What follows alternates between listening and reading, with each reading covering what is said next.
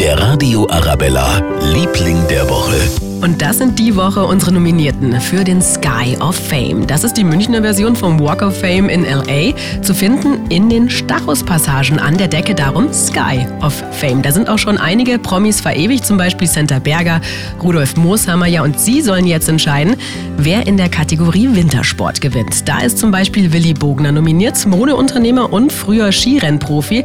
Er durfte sogar bei einem James Bond-Film im Geheimdienst Ihrer Majestät. Für mich es natürlich ein eine fantastische Gelegenheit, so als Amateurfilmer, der eigentlich noch nie in einer großen Produktion dabei war, vom Produzenten der James Bond-Filme einen Anruf zu erhalten, ob ich für sie arbeiten will.